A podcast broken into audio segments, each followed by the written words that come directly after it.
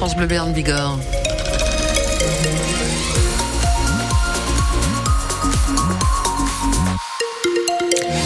Douceur pour la météo. Il n'y a plus de saison, ma pauvre dame. C'est ce que je vous dirai après le journal. Présenté par Flore Catala. Un défilé de tracteurs bloque en ce moment l'A64 à Tarbes. 150 engins qui roulent au pas entre les échangeurs de Séméac et d'Ibos, les sorties est et ouest de l'autoroute pour rejoindre Tarbes. L'A64 coupé dans les deux sens depuis 11 heures ce matin alors que les tracteurs justement euh, commencent à, repartir. On retrouve tout de suite sur place Fanny Narvart qui est euh, avec les agriculteurs près, près de leur tracteur Fanny. Ah, je suis même dans le tracteur, Flore. je suis avec Vincent qui m'a amené depuis euh, Séméac jusqu'à Ibos. Alors nous, on était en tête de cortège, on vient d'arriver et on vient de se garer sur le rond-point euh, à la sortie du péage d'Ibos. Et il y a encore énormément de tracteurs qui, euh, qui, qui arrivent, qui sont en train de défiler, ça n'arrête pas. beaucoup de klaxons, beaucoup de, de moteurs qui tournent. on a rejoint les agriculteurs qui étaient postés au péage d'Ibos. Ceux qui étaient au péage d'Ibos sont partis à Séméac, on les a croisés sur l'autoroute. En fait, il y a eu euh, un chassé croisé euh, au milieu de l'autoroute, à peu près à mi-parcours. Euh, chacun est parti dans, dans, un sens. Et puis là, les agriculteurs vont casser la croûte, ils vont s'arrêter un petit peu parce qu'il y en a qui sont mobilisés depuis très tôt ce matin, puis même depuis plusieurs jours. Et puis ensuite, tout le monde va repartir par le périphérique et la rocade de Tarbes pour, pour à nouveau bloquer. Alors, sur l'autoroute, il y avait beaucoup de monde mobilisé, beaucoup de monde arrêté, mais aussi étonnamment beaucoup de klaxons beaucoup de soutien. Donc même les, automobilistes euh, arrêtés et ralentis euh, faisaient partie du cortège et, étaient euh, en soutien de la manifestation qui se poursuit donc l'opération Escargot toute une partie de l'après-midi à près de Tarbes entre Ibos et Sémiac. Fanny Narvart en direct de l'autoroute A64 avec les agriculteurs en colère, donc les agriculteurs des, Hautes-Pyrénées, alors que des opérations similaires ont lieu un peu partout en France. Bison futé recense ce midi 300 km de bouchons cumulés sur tout le territoire. On fait le point aussi ce midi sur les blocages dans les Pyrénées-Atlantiques. À Pau, le barrage de l'échangeur de Soumoulou sur euh, l'A64 a été levé à 10 heures ce matin, indique la préfecture. Les agriculteurs, les agriculteurs pardon, restent mobilisés en revanche sur celui de Pau centre et euh, à Bayonne sur la 63. Euh, l'autoroute est impraticable aux abords de la ville. Vous avez toutes les infos, toutes les photos à retrouver sur francebleu.fr.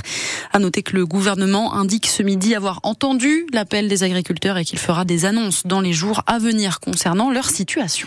Il est midi 3 sur France Bleu Berne Bigorre. L'amertume après la décision de justice sur le drame de Villambit. Le tribunal de Tarbes a rendu son délibéré hier dans cette affaire. Une fillette de deux ans morte noyée l'été dernier pendant une fête de village. Elle est tombée dans la rivière alors que sa mère l'a promenée en poussette. La mère a été relaxée, mais l'ancien élu de la commune a lui été condamné à huit mois de prison avec sursis. Une décision qui l'a fait euh, beaucoup réagir. Son témoignage est à retrouver euh, sur le site internet de France Bleu Béarn Bigorre.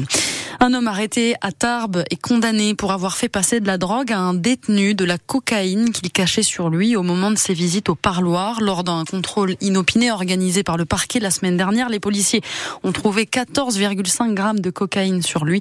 Il a écopé d'une amende de 700 euros. La réponse tiède du ministre de l'économie à David Habib sur la question du projet Picasso. Le député béarnais a interpellé Bruno Le Maire à l'Assemblée nationale hier sur ce projet d'enfouissement de CO2 prévu sur le bassin de lac et qui pourrait menacer l'activité industrielle locale. L'élu est contre. Il l'a fait savoir et a demandé au ministre de se positionner.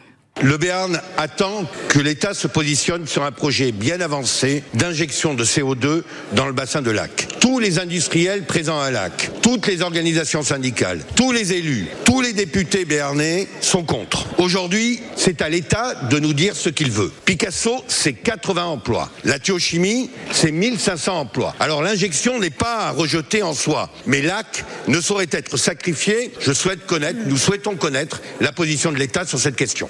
David Habib qui interpelle donc le ministre de l'économie à l'Assemblée nationale. C'était hier. Bruno Le Maire en réponse a plus ou moins esquivé et expliqué que l'étude de ces dossiers se faisait au cas par cas.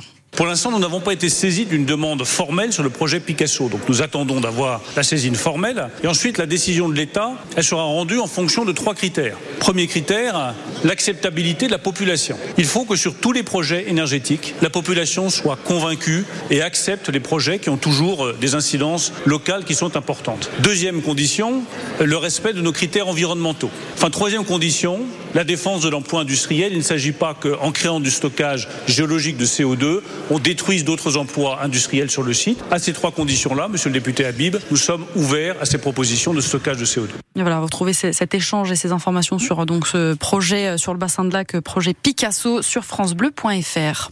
Les films Le règne animal et Anatomie d'une chute, grand favori des nominations au César, cette cérémonie qui récompense les œuvres sorties au cinéma en France chaque année. Le film fantastique, donc Le règne animal avec Romain Duris, est nommé dans 12 catégories et Anatomie d'une chute de Justine Trier nommé 11 fois. La cérémonie des Césars, c'est dans un mois, le 23 février. Et à noter, Isabelle, que Anatomie d'une chute de Justine Trier est également nommé dans pas mal de catégories pour les Oscars. Qui après, est... après la Palme d'Or, c'est démentiel. Hein. Voilà, qui est euh, la cérémonie euh, pareil qu'en France, mais côté américain. Hein. c'est le même principe, mais c'est pour, pour les États-Unis. Après la Palme d'Or, peut-être qu'elle va encore remporter, Justine Trier, beaucoup de récompenses pour son film Anatomie d'une chute.